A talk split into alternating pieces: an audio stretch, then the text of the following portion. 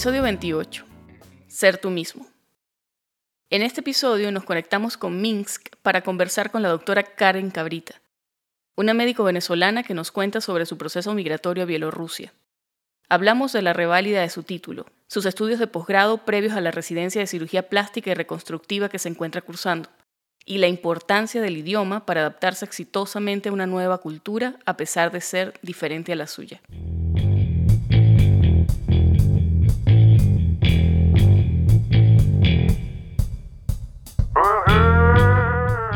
Estás escuchando Pluripotenciales, el podcast de la doctora Sheila Toro. Forma parte de una comunidad médica en la que se exalta cooperación en lugar de competencia y escucha voces auténticas que relatan historias de resiliencia, perseverancia y reinvención.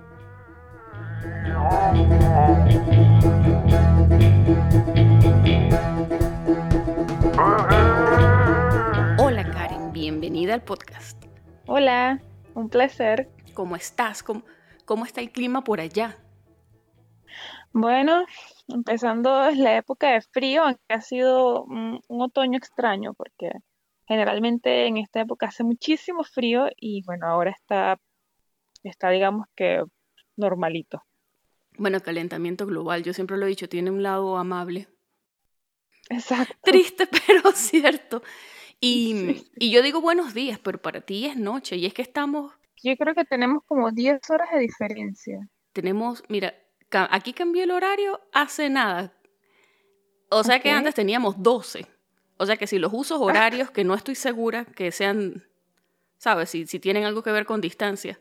A lo mejor, de hecho, estamos, lo que te digo, o sea, más o menos una de un lado del planeta y la otra, o sea, Sí, si tenemos 12 horas estamos como mitad y mitad. viste, la maravilla de la globalización.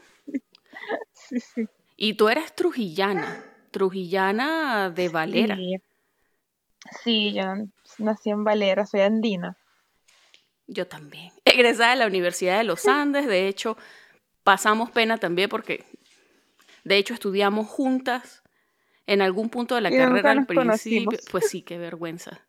Pero eh, Qué cosas, es, ¿verdad? es que son naguará, pues, Yo me acuerdo que eran promociones de. En algún punto en las clases de fisiología uno veía fácil 300 personas en un auditorio. Sí, en una, pero no conocías a nadie, conocías a tu grupo de cinco personas y a los demás los veías solo en fisio y, y bueno, una cara conocida de repente. Bueno, y después lo- yo me acuerdo que te organizaban por el apellido, así que tú conocías. En mi caso, yo conocía a Torres. Y yo conocía, yo conocía hasta la M. No, el mío, el mío era, no sé, tenía como ocho letras nomás. Yo creo que tú me ganaste. todos mis amigos, el, el apellido, el- todos mis amigos tienen apellido que empieza por C, porque es mi apellido, entonces bueno, Qué conveniente. juntos.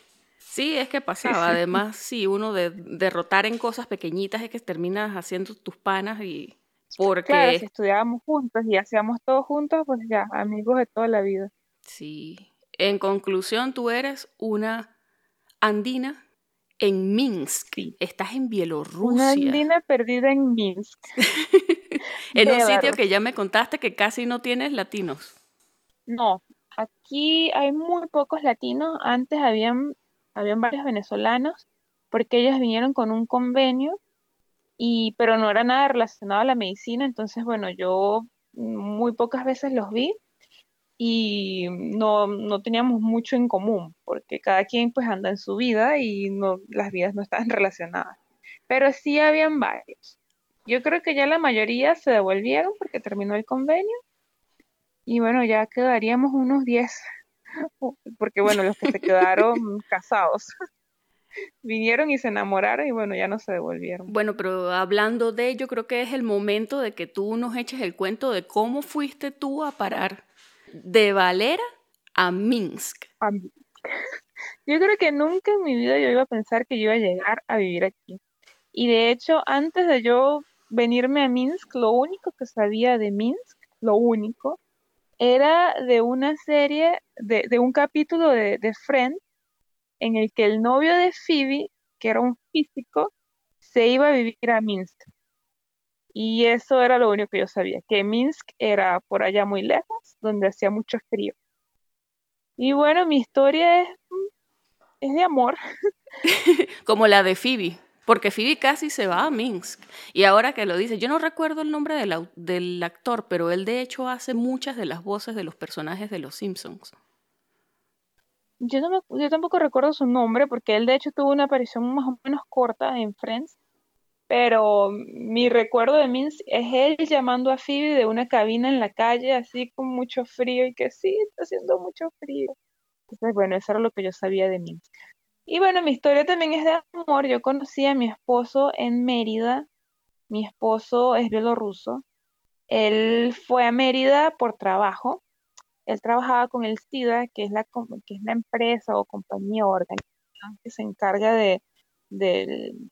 Sí, es el, ya va, déjame ver si me acuerdo, porque yo tengo unos panas que trabajaron ahí, es el Centro de Investigación Algo Astronomía. Es algo, no recuerdo cuál era el, eh, el de, y creo que era, no, no recuerdo si era algo adscrito a la universidad o no, pero yo sé que, por ejemplo, los muchachos de física rotaban por allá y algunos trabajaban haciendo cosas como part-times.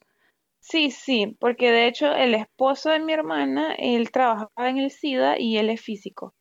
Entonces, y él trabajaba también en la universidad dando clases. Y bueno, creo que sí estaban relacionados.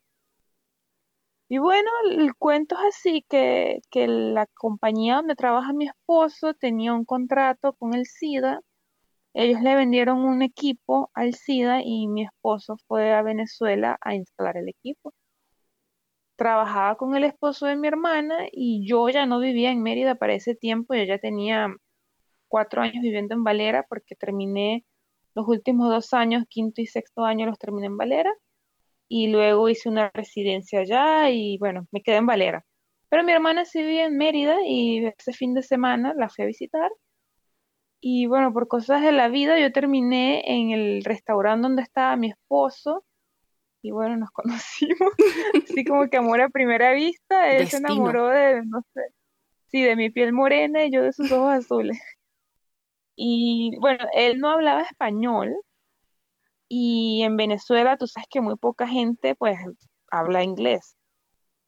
Yo, bueno, aprendí inglés hace mucho y bueno, esa noche fue bla, bla, bla. Fue un asset. Hablamos muchísimo. Tú dijiste, bueno, aquí fue, voy a practicar. sí, exacto. Y él feliz porque al fin tenía alguien con quien hablar. Y nada, eso fue los dos días antes de que él se devolviera. O sea, fue amor, de verdad fue amor a primera vista. No fue que nos oh. vimos allá tres meses, no. Fue un romance de barranco. Tenía un amigo que, decía eso, que, conoces a la persona justo cuando te vas a ir, conoces a alguien un par de días antes y le decía romances de barranco, de precipicio, era romance de precipicio. bueno, entonces él se devolvió y yo, bueno, o sea, imagínate, que voy a pensar yo, Minsk, Venezuela, o sea, que pero a la final terminamos hablando mucho por teléfono, nos llamábamos y así estuvimos unos seis meses. Hasta, y en esa época yo empecé el posgrado de cirugía general en el Pérez Carreño en Caracas. Em, y bueno, él, yo, él me había dicho, yo ya, yo estoy enamorada de ti, yo quiero estar contigo, pero yo le dije, bueno, o sea, mi plan de vida primero es ser cirujano general, hacer el posgrado y, y bueno, o sea, tendremos que esperar tres años. ¿Y él qué? ¿Tres años? No, no, no, no. Al día siguiente fue a la universidad aquí en Minsk y bueno, él averiguó todo, qué hay que hacer, me llamó, tú puedes hacer el posgrado aquí, tú puedes ser eh, cirujano general aquí, puedes hacer todo aquí. Y bueno, yo estoy dispuesto a ayudarte con todo y, y yo así como que, ¡ah! bueno, era, era esos momentos de, esas decisiones que te cambian la vida y, yo le dije, ok, vamos a arriesgar. Me lanzo. sí. Y bueno, él volvió a Venezuela la segunda vez a conocer a mi familia y digamos que a buscarme porque ya de regreso me vine con él. Y bueno, ya han pasado cinco años. ¿Y cómo te ha ido? ¿Qué te ha parecido hasta ahora Minsk? Porque me dices que hay pocos latinos, el clima es muy diferente. De hecho, lo que hablan es ruso, también me dijiste que hablaban bielorruso y otro que no recuerdo, pero que poca gente habla inglés. Exacto, la ciudad acá ah, es muy tranquila. O sea, yo pasé de haber estado en Caracas, que es la ciudad de la locura, a vivir en Minsk y Minsk es súper tranquilo, es un no hay tanta gente, o sea, la población no es tan alta, las calles son extensas, hay muchos parques y es muy bonito, la ciudad es bonita, es limpia, es segura, bueno, yo me siento segura. Y claro, el clima es una cosa que yo llegué aquí en verano, yo llego en verano y, ay, pero aquí no hace tanto frío, la gente sí es exagerada. Y mi esposo así como, ay, espérate. Espérate, espérate. Y yo, bueno, el primer invierno, Dios mío, yo asomaba la nariz y sentía que me iba a morir. Y de hecho, hace cinco años hacía muchísimo más frío que ahorita. Y el primer invierno yo lo mínimo que sentí fue menos 28. Oh. Exacto, o sea, yo, ¿sabes? Era, era muy gracioso porque yo ni siquiera sabía cómo vestirme. O sea, el, el, secreto está en las capas y yo sí me asomaba y veía solecito, decía, ay, no va a ser tanto frío, me ponía una, una licra y un suéter y una chaqueta y bueno, me tenía que volver a los cinco minutos helada. Entonces la, la mamá de mi esposo vivía preocupada por mí, de que esa muchacha no se sabe vestir, me compraba abrigos, chaquetas, porque es que ella escoge lo bonito, no lo que es bueno para el frío. Bueno, eso ha sido un proceso de aprendizaje. Bueno, pero es que falta de experiencia. Yo, cuando yo llegué a este país, yo llegué a Chicago y llegué en febrero, en medio del invierno. Y yo me traía mi chaqueta de ir para el pico. ¿Sabes? Para el pico. Uno todo inocente, con la chaqueta de ir para el pico, las botas de ir para el pico, que yo decía que eran mis botas de montaña. Pecado, esas botas duraron una semana y tenían conmigo años. bueno, a mí me pasó más o menos lo mismo y de hecho hubo un momento muy gracioso que la mamá de mi esposo nos vino a visitar ya cuando nos estábamos instalando y ella ve mi maleta que yo la estaba desarmando y empieza como a gritar en ruso, que en ese momento probablemente no hablaba ruso, y yo le digo a mi esposo, pero, pero ¿por qué está así como alterada? Y él dice, es que me está preguntando que dónde está tu ropa de invierno. Y yo le digo, bueno, o sea, yo no tengo ropa de invierno, lo que tengo es esta chaqueta. Y ella, no, son chaquetas de verano. muchacha se va a bueno, el otro día me, sí, me compró un viaje de chaquetas y cosas. Qué y mi esposo le decía, mamá, pero estamos en verano, no te preocupes, nosotros vamos a comprar todo. Y ella estresada porque, bueno, va a pasar frío. Bueno, de hecho he pasado mucho frío, han pasado cosas así como que al principio, ¿no? Ya, ya soy experta. Bueno, pero al principio era una que curva de aprendizaje. Salía... Exacto. Una vez mi esposo me dice, mira, esta chaqueta, o sea, era un abrigo largo, lo puedes poner, pero si la temperatura está en 10 o menos, no te la pongas porque te va a dar frío. Y yo, ok, pero eso me lo dijo y al mes que llegó esa temperatura, yo como que vi el sol, ay, se ve como que iba a ser más calor. Me puse la chaqueta, salí, me monté al metro y cuando me bajé del metro lo llamé y le dije, ven y me busca, porque es que me estoy muriendo de frío. Y bueno, y cuando llegó me dice, yo te dije que esta chaqueta no te la puedes poner cuando hago esta temperatura. Pero es que imagínate, cuando uno en Venezuela miraba el, o sea, yo nunca en mi vida llegué a mirar el teléfono para saber qué temperatura iba a ser en el día, o sea, nunca, jamás. bueno, si acaso tú te asomabas y veías nubes y decías, bueno, quizás llevo un está nublado, voy a, voy a llevar paraguas o una chaqueta, o me voy a poner sandalias, qué sé yo. Pero de mirar la temperatura, a mí la gente siempre me pregunta, ¿qué temperatura hace en Venezuela? Y yo, ay, bueno, o sea, hace calor. Me imagino que como 30 todo el tiempo. Y así como, wow. No, yo me acuerdo mucho que una vez en el páramo, ¿sabes? Eh, cuando, cuando tú vas para el frío, ahí como que sí te animas a, ver la temperatura, o cuando hace mucho calor. Entonces yo recuerdo, creo que lo más caliente una vez que fui a visitar a mi abuela en Maracaibo, y el carro registraba, que no creo que esa fuera la temperatura, porque probablemente la lata del carro se calentaba, pero ¿te acuerdas que los carros tenían un, sí. un medidor y decía 46 grados centígrados? Eso es lo más caliente que yo recuerdo. sí. sí. Y recuerdo frío, creo que una vez que fuimos a la montaña, algo así como 11 grados, que estaba haciendo un día soleado por allá en Mucubají.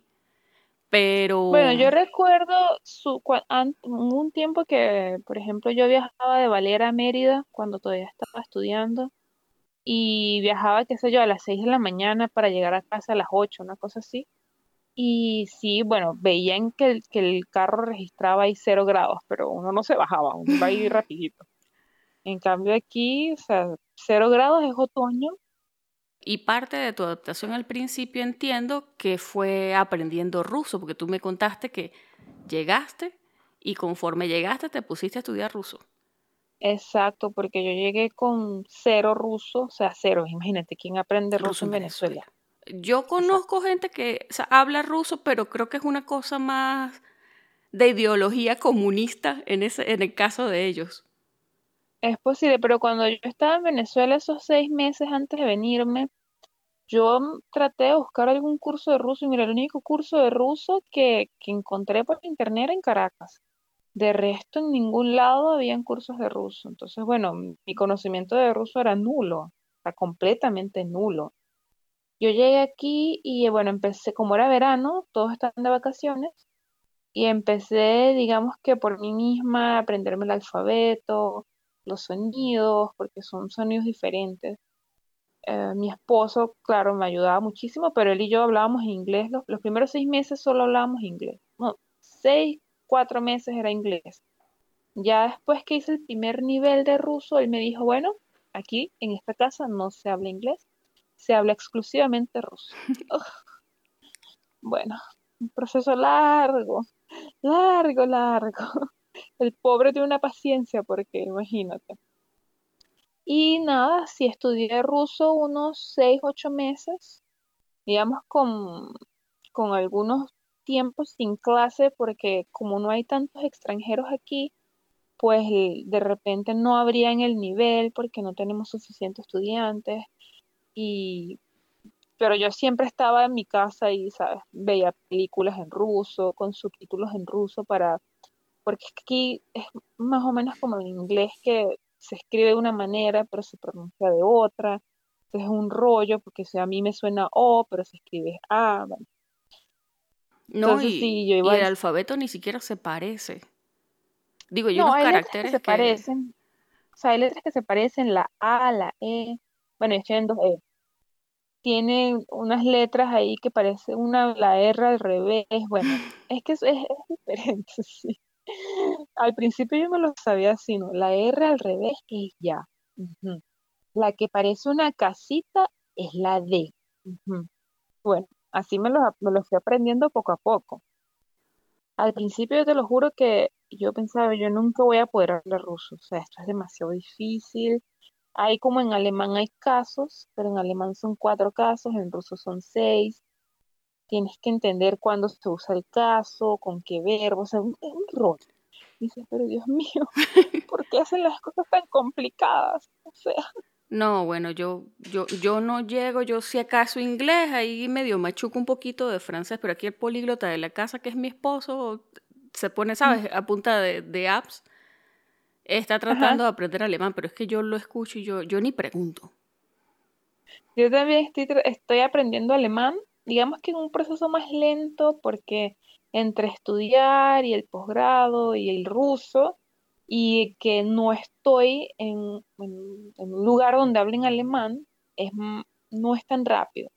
Pero con mi experiencia en el ruso, digo que me ha parecido que el alemán es más sencillo, en cierto punto, ¿no? O sea, es más complicado que el español y el inglés, pero es más fácil que, que, el ruso. Bueno, si se parecen de alguna manera, ya tú llevas un poquito de camino adelantado. Sí, de hecho, cuando yo empecé a estudiar alemán y bueno, ya me explicaron los casos, yo entendía más o menos que, a qué se referían.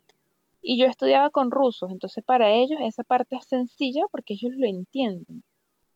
O sea, ellos entienden que si una palabra termina en A, pues el caso le cambia la a U. Bueno, así.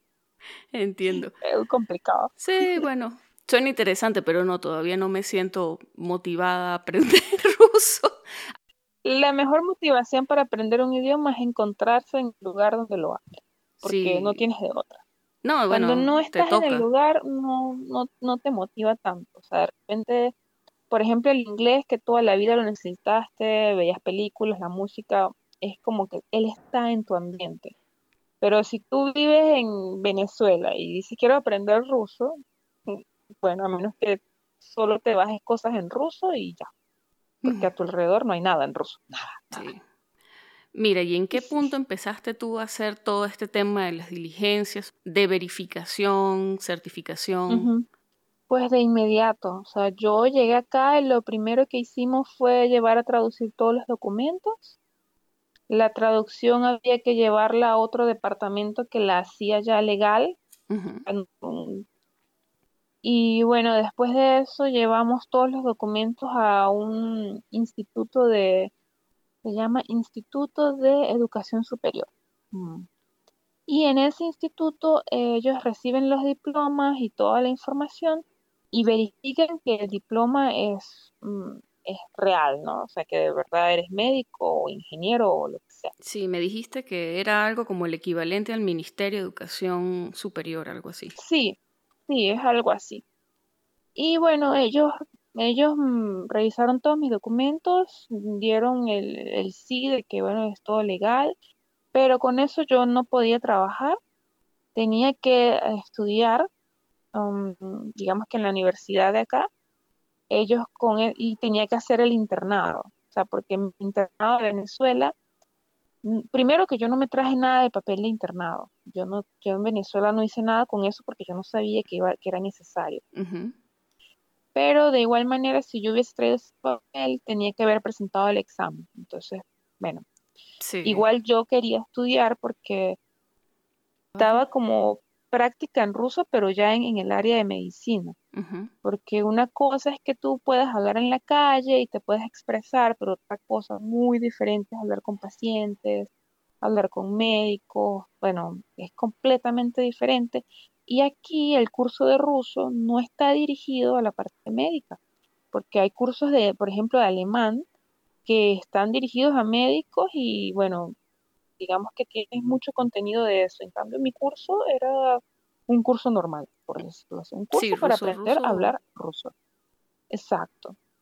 Y bueno, mi plan era desde el principio de una vez entrar al posgrado de cirugía general y lo bueno fue que yo entré al posgrado de cirugía general y el tiempo que estuve en el posgrado me valió para presentar el examen del internado. Entonces digamos que me ahorré un año. El cual tú me dijiste que era oral. Aquí siempre los exámenes son orales. Para nada intimidante, un examen oral. Me acuerdo que me contaste que era como en un auditorio. En ruso. En ruso, para nada intimidante. Los exámenes aquí de hecho son muy, muy diferentes a los nuestros, porque los exámenes orales en Venezuela, tú entrabas, está el profesor, tú te sientas y él te dice las preguntas, ¿no? Te dice, bueno, ¿qué es tal cosa, qué es tal cosa, qué es tal cosa? En cambio aquí era un auditorio y en el centro del auditorio estábamos sentados todos los, que íbamos a presentar el examen. Y alrededor habían unos 15 profesores. Y yo entro pues yo no entiendo cómo es el examen. A mí nadie me explicó. A mí me dan una lista de preguntas, eran cinco o seis preguntas, y me dan una hoja blanca. Y yo, ay Dios mío, ahora tengo que responder preguntas en ruso yo escribo terrible en ruso, escribo con errores porque, o sea, la gramática es un rollo y yo digo, ay, Dios mío. Entonces, bueno, estoy ahí sentada en, mi depresión de, ah, y veo que se para una muchacha y se acerca a uno de los profesores, se sienta con él en, en la mesa donde está él.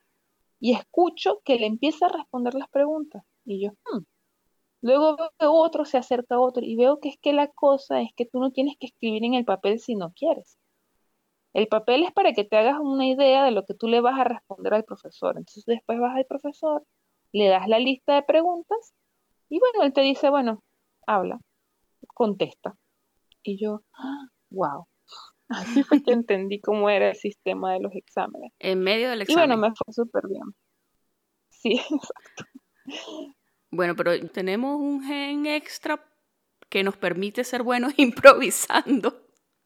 Sí, eso es verdad. No sé, no creo que, no creo que esté identificado, habrá que revisar si alguien lo mapeó, pero es que sí, Uno como que aprende a, a, llevar, a seguir la corriente. A resolver sobre la marcha, así que... Sí, me fue bien, presenté el primer examen, luego ya fue el segundo, después entendí que todos los exámenes aquí son así, y luego de que terminé el posgrado, el posgrado, bueno, es diferente el posgrado en Venezuela de cirugía general. Aquí no es esa locura de que te tienes que llegar a las 4 de la mañana, nada que ver. O sea, aquí tú llegas a las 8, em, haces tu, tu revista sola. Se respetan los derechos humanos, pues. Exacto, tú eres, tú eres una persona. O sea, tú eres una persona que tiene derecho a comer, tiene derecho a dormir. O sea, no es esa locura, ¿no? Y bueno, este, en general, los médicos conmigo siempre fueron súper amables. No sé si por ser mujer, porque les parecía bonita, porque les daba cositas, que esta muchacha toda perdida, que ay, Dios mío. Siempre la gente fue muy amable. Que se nota que está pasando las frío. enfermeras, sí, las enfermeras como en todos lados, sabes que la- hay una enfermera que siempre te, te anda llamando la atención, que eso no es así, que eso no es así. Pero al principio es así, ya después con todo me llevaba súper bien. En el hospital donde hice el posgrado de cirugía general, eh, los pacientes también eran muy amables. Yo, de hecho, me querían mucho, porque yo no sé, puede que haya cierta diferencia entre que yo sea latina, que soy como más calurosa, que yo siempre ando sonriendo, y si a mí un paciente llegaba y me preguntaba algo, yo no entiendo esto, pues yo me sentaba y le explicaba con toda la calma del mundo si tenía tiempo, y si no, tiempo, si no tenía tiempo le decía, vengo mañana y le explico, por, decirlo así.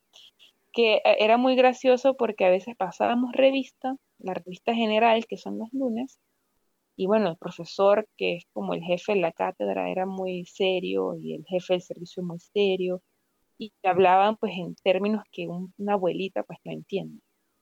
Y ellas me hacían señas así de que después de la revista pase por acá y no, me explican, ¿no? O sea, te- lo tenemos ya cuadrado. Y sí, sí, yo, yo paso más tarde. Y bueno, la gente sí, en- los pacientes, los médicos, con todos me llevé muy bien, todos me, me querían mucho y me sentía, ya en ese servicio me sentía que era como mi casa, ¿no? Sabes que a veces te sientes en el hospital que es tu casa, bueno, yo ya tenía ese sentimiento ahí. Tú me comentaste que de hecho el, com- o sea, el componente de vías biliares en ese posgrado que hiciste fue bastante importante. Extenso. O sea, que hay como subespecializaciones dentro de ese internado que hiciste.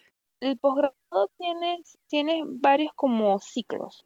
Entonces tiene ciclos en traumatología, en oncología, que vas y pasas, por ejemplo, dos meses allá como para ser un cirujano completo. Pero acá los cirujanos generales siempre se especializan en algo más, eh, por ejemplo, el cirujano general en Venezuela hace cirugía de tórax, hace cirugía abdominal, hace, no sé, safenectomía, o sea, es muy extenso. En cambio acá cada servicio está muy especializado. Tú puedes hacer los dos años de cirugía general, pero siempre te vas a terminar yendo por una rama y, por ejemplo, en el, en el servicio donde yo estaba, ellos son más especializados en, en vías biliares. O sea, ahí se hacían colecistectomías todos los días, tanto laparoscópicas como abiertas, se hacía mucha vía biliar, que sí, revisión de vía biliar. Era, era como el área de, de su área. También teníamos, o sea, como ellos también recibían emergencias dos veces a la semana, pues también teníamos apéndices y bueno, toda la parte general, digamos. Pero el día a día era cirugía biliar. Bueno, entonces pasaron dos años en el que estuviste en el departamento de cirugía general. Presentaste tu examen, otra vez el examen oral que me dices que tienes que presentar al finalizar sí. internado y posgrado. Sí, sí. Y trabajaste un tiempo como visitador médico y como médico bilingüe Sí. en un servicio de telemedicina. Me estabas contando que de hecho Sí, los posgrados son pagos, son costosos, así que lo hiciste como para Sí, ahorrar el ese- dinero. ese- ahorré y digamos que me tomé como un tiempo de descanso porque a pesar de que estaba trabajando, pues tenía más tiempo, me dedicaba, qué sé yo, a hacer ejercicios. Ahí fue cuando empecé a aprender alemán, que tenía, digamos que más tiempo de estudiar, porque honestamente estudiar, por ejemplo, en el posgrado y también estudiar paralelamente un idioma es, es muy agotador. Entonces, o estudiabas una cosa, te leías un libro de cirugía o te ponías a hacer tus tareas de alemán. Entonces, eso lo empecé a hacer ya cuando estaba trabajando, que tenía como menos carga académica. Bueno, y ya luego también me comentaste que tú habías hecho algunos cursos en el servicio de cirugía plástica, porque como dijiste antes, lo que a ti te gustaba era la cirugía plástica. Sí, antes de yo entrar al, al, posgrado de cirugía plástica, hay cursos eran como la base de cirugía plástica, se llaman así los cursos. Y bueno, era ir, a, de hecho, en el servicio donde estoy ahorita, y en ese curso te daban, por ejemplo, clases sobre aumento de, mm, de seno, o sea, todo lo relacionado como que la base de la cirugía plástica. Cirugía de mano, que también está relacionada porque el servicio donde yo estoy es de reconstructiva y microcirugía, cirugías más, más especializadas. Y me dijiste también que de hecho esos cursos te abrieron las puertas para hacer conexiones y luego poder aplicar y que te ofrecieran la plaza. Claro, ya cuando llegué al examen, cuando ya yo decidí entrar al posgrado, pues ya me conocían, porque cuando yo estaba en los cursos, yo siempre le decía, yo voy a venir a hacer posgrado el próximo año, voy a venir al posgrado el próximo año. Acuérdense de mí. Ya sabían que venía, que venía una venezolana a hacer posgrado, ellos ya sabían. Y ahorita estás en este momento en tu segundo mes, estás apenas comenzando. Sí, estoy empezando, tengo dos meses ya en el posgrado. ¿Cómo la estás pasando? Porque es lo que tú querías hacer. Mira, encantada. Yo creo que cada día me gusta más, aunque cada día me confunde más en qué área de la cirugía plástica me gustaría especializarme, pero bueno, estoy empezando. Pero todo me encanta, es como que yo, no sé, me siento en el paraíso, voy, las cirugías son espectaculares, y la tecnología haciendo cirugías con microscopio, bueno, espectacular. ¿Cuánto tiempo dura el entrenamiento para ser un cirujano plástico? Dos años, para poder trabajar acá como cirujano plástico. Pero si yo quisiera irme a otro país, tendría que hacer un año extra. ¿Cómo así? Mm, porque es que acá ellos piden dos años. O sea, yo aquí en este país puedo trabajar con dos años. Pero, por ejemplo, si yo me quisiera ir a Venezuela a trabajar como cirujano plástico, en Venezuela el posgrado son tres años. Y de hecho conmigo hay muchos extranjeros que también vienen a, que están haciendo el posgrado. Y por ejemplo tengo un compañero que es de Turquía y él está haciendo el tercer año ahorita porque él cuando se vaya ya a su país de vuelta, si él hace dos años, pues le, no le, le dejan trabajar allá como cirujano plástico. Oh, tiene que tener tiene que tener tres años de cirugía plástica. ¿Es común que extranjeros vayan a entrenarse allá en posgrados en Bielorrusia? Sí, hay, hay bastantes extranjeros. ¿Y hay algún tipo de facilidades o, es por otra razón? Mm, yo creo que ellos, mm, o sea, todos tienen como razones diferentes, porque el sistema en cada país es diferente. Hay unos que dicen que en su país es muy difícil entrar a posgrado porque hay mucha demanda o simplemente querían vivir en otro país. cada quien tiene su, su razón diferente. Ahora, Karen, una pregunta que puede sonar como demasiado básica, pero ¿los posgrados son en ruso también o son en inglés? Son en ruso. Ok. Claro, aquí todo es en ruso. Aquí, por ejemplo, en mi posgrado la mayoría habla inglés, habla inglés muy fluido, pero es porque en cirugía plástica bueno, tú haces congresos y las revistas y todo, todo está ya, todo, todo en inglés. Y si no sabes inglés, pues digamos que no vas a estar en la vanguardia de, los, de todos los avances y casi todos en mi, en servicio hablan inglés. Pero digamos que en general, en el día al día, siempre hablamos en ruso. Y bueno, tenemos algunas clases cuando vemos, mm, por ejemplo, este, este mes hemos estado viendo masterclasses que está haciendo la Asociación Internacional de Cirujanos Plásticos. Bueno, son en inglés. Entonces, bueno, nos sentamos y las vemos en inglés, pero digamos que el ruso es 90%. Mira, Karen, ¿y cómo ha sido? Porque estamos, por supuesto, en medio de una pandemia, cosa que no creo que todavía vaya a pasar muy rápido. ¿Cómo ha sido en tu experiencia? O sea, ¿cómo ha cambiado con el tema del coronavirus? Mira, la vida eh, en Bielorrusia con el coronavirus no se detuvo.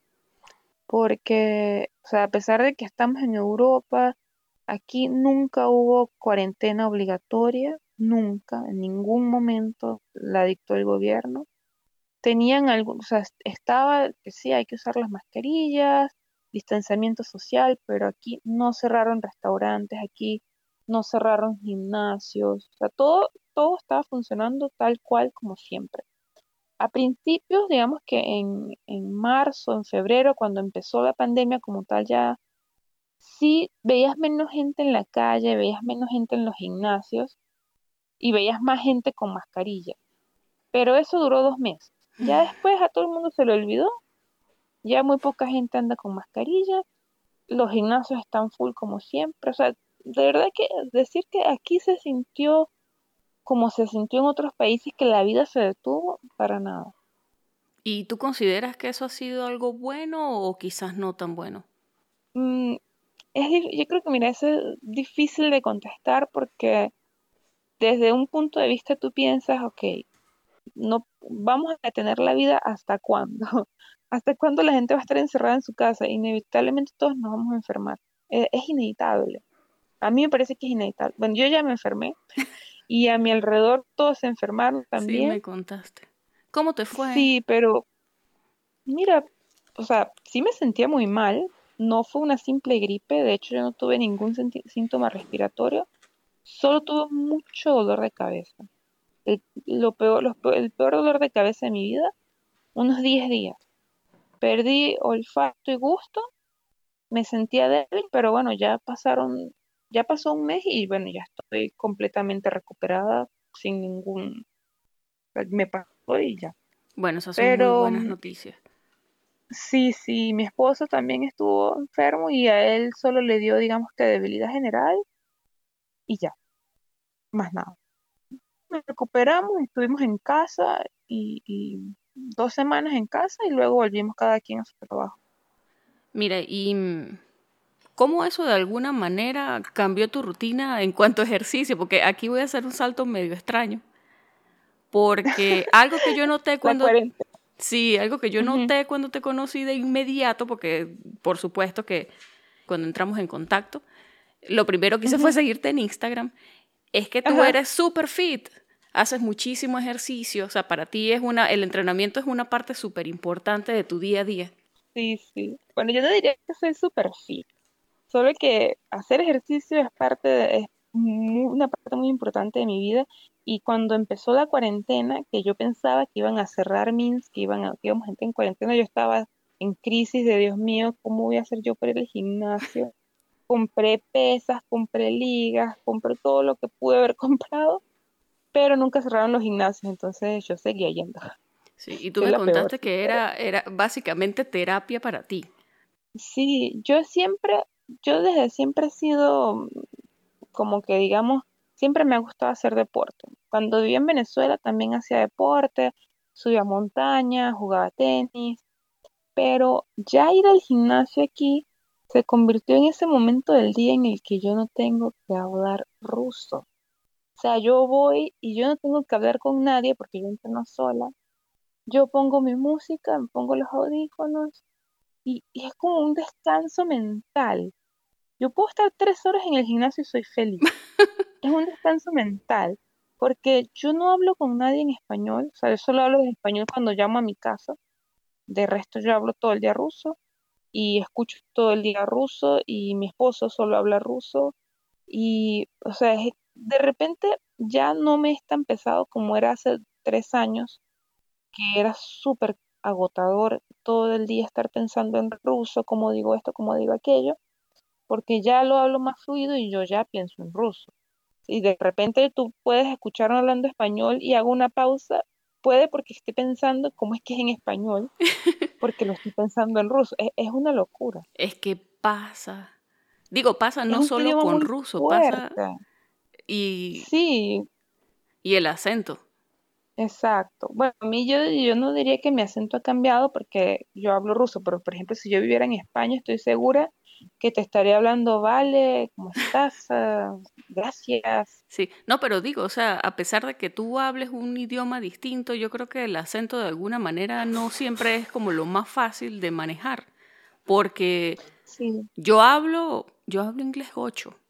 Es una cosa bien curiosa, pero cuando a mí la gente me conoce, antes de saber que soy de Venezuela, por lo general, piensan que soy europea. Bueno, yo creo que tiene que ver con que yo soy alta y, y Ah, por- pecosa, porque eres más, pero sí, es el acento. Me dicen, no, es que tienes un acento diferente, pero claro, conoces a alguien cuando hablan de alguien que viene de Venezuela, por lo general es alguien que viene del centro, que tiene un acento bien diferente, y pues yo Ah, con mi sí, acento sí. gocho que nadie sabe identificar.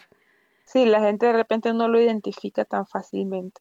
No, y lo que dices acerca de, de agotarse mentalmente, cuyo yo lo entiendo. Sí, es que te agota. Te, de repente, yo cuando empecé el posgrado, que ya, o sea, antes de empezar el posgrado, yo, mi, mi, mi ambiente era, o sea, estar en mi casa con mi esposo, que hablaba lento, que sabía qué palabras yo ya sabía, y estar en el curso donde todos también hablábamos lento, y de repente tú llegas al hospital, tienes 10 personas alrededor hablándote bla, bla, bla, súper rápido, todos con una pronunciación como diferente.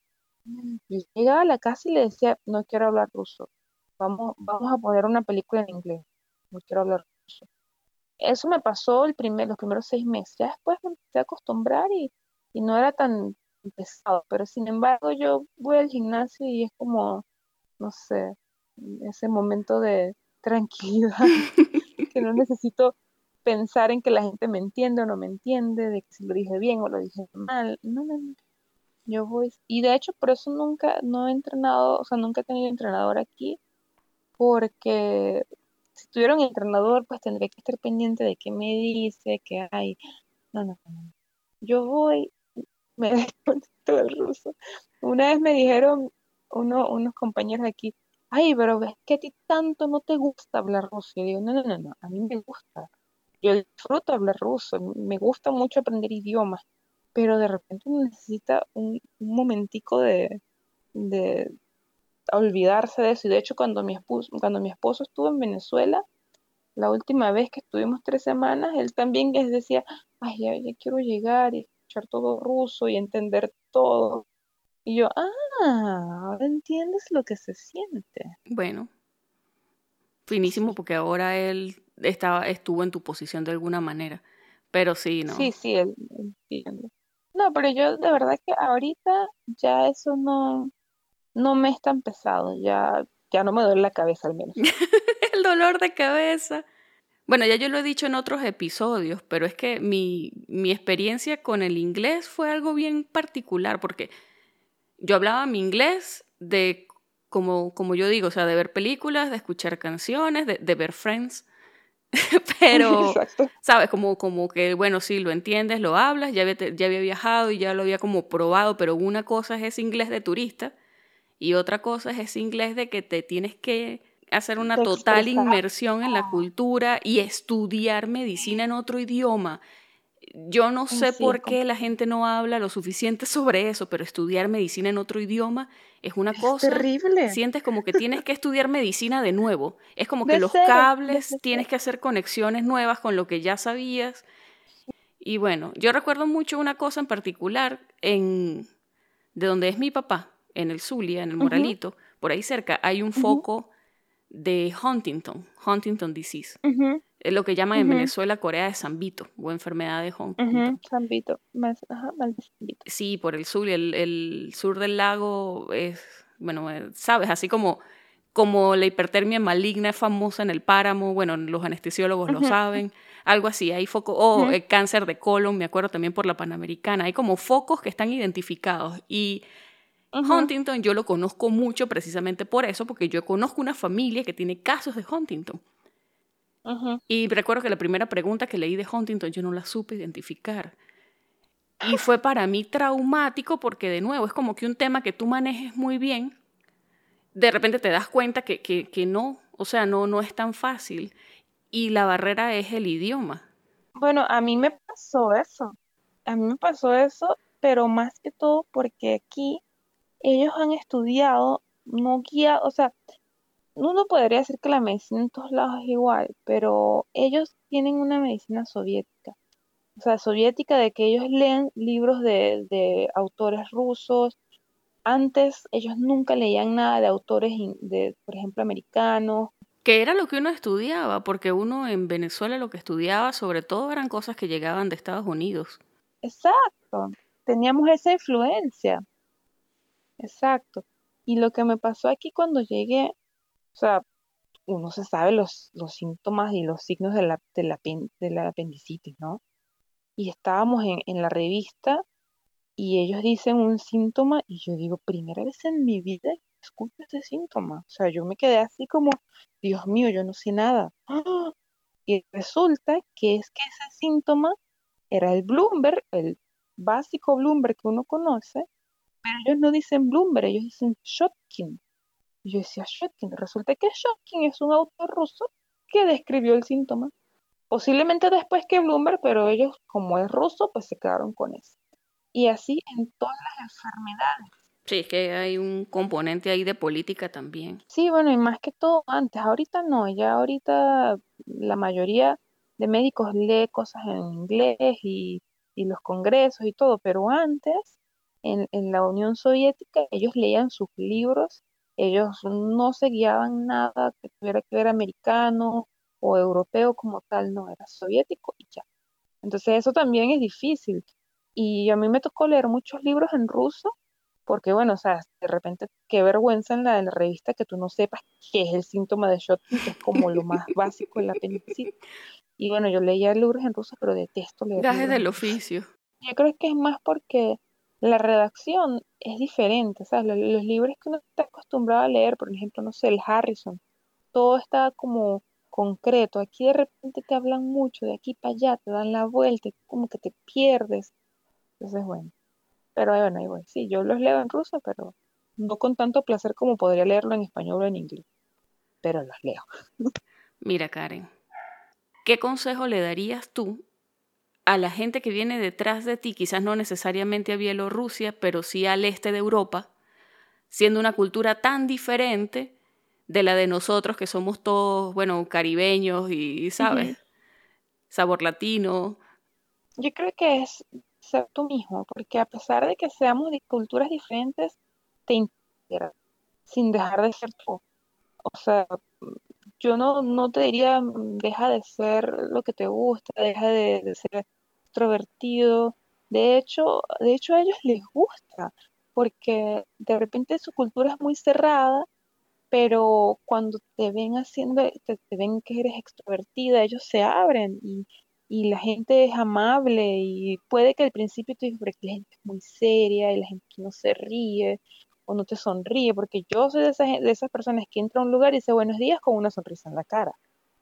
Y al principio para ellos también puede ser un poco extraño, pero ellos se acostumbran y no hay ninguna necesidad de, de dejar tus raíces ni de cambiar, porque de verdad que te integras. Y yo creo que aquí este es un país cerrado, porque tú vas a Alemania o vas a España y te das cuenta que la gente es muchísimo más abierta, pero aquí la gente quiere cambiar. Y ¿A qué te refieres?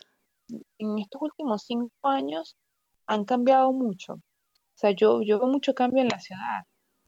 Cuando yo llegué aquí, bueno, también hay que, tengo que tomar en cuenta que yo llegué hace cinco años sin saber el idioma y eso te encierra, ¿no? Eso de repente te, sientes en una burbuja porque no te puedes comunicar con nadie. Y ahorita pues yo hablo ruso fluido y no siento esa barrera que había antes. Pero Bielorrusia hace cinco años, digamos que mm, era diferente. O sea, ahora la gente es mucho más abierta. Tú ves que hacen... Para mí algo, algo extraño cuando llegué aquí es que o sea, la vida nocturna era, era muy aburrida, la gente no hacía, no sé, conciertos, cosas. Ahora han cambiado mucho y ellos están como más dando a lo, a lo europeo y están dejando la parte soviética atrás.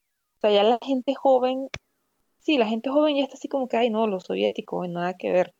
claro, no, y bueno, es otra generación que no vivió todo el tema de la Unión Soviética. Esa generación ya no son niños, ya son adultos y son adultos que están interesados en la fotografía, en el arte. Y ya tienen el alcance para moldear su cultura. Y de hecho tú me estabas diciendo que también el país está yendo a través de una serie de cambios políticos. Sí, bueno, eso no sé, cambios o no, no sé a lo que vaya a llegar porque mm, es como complicado. Yo realmente no entiendo mucho de política aquí y mm, bueno, no sé pero sí la gente está como más, más abierta a cambiar.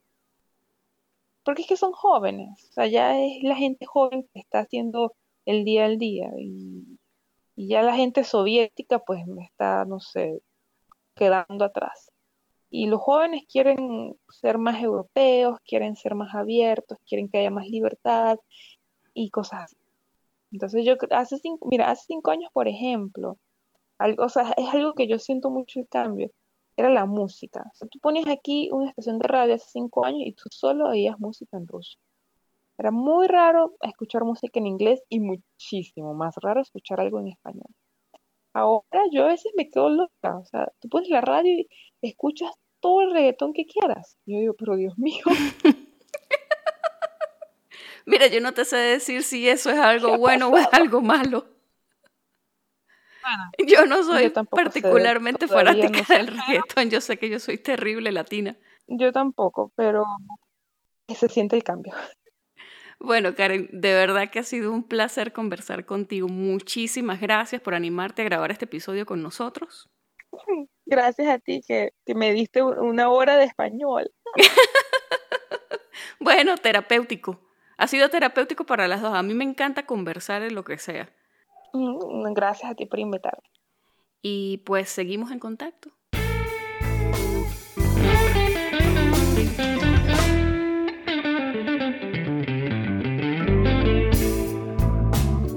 Esta fue la conversación que sostuve con la doctora Karen Cabrita desde Minsk, en Bielorrusia. Si te gustó este episodio, compártelo con tus amigos y no olvides que puedes encontrarnos en pluripotenciales.com y las distintas plataformas de streaming.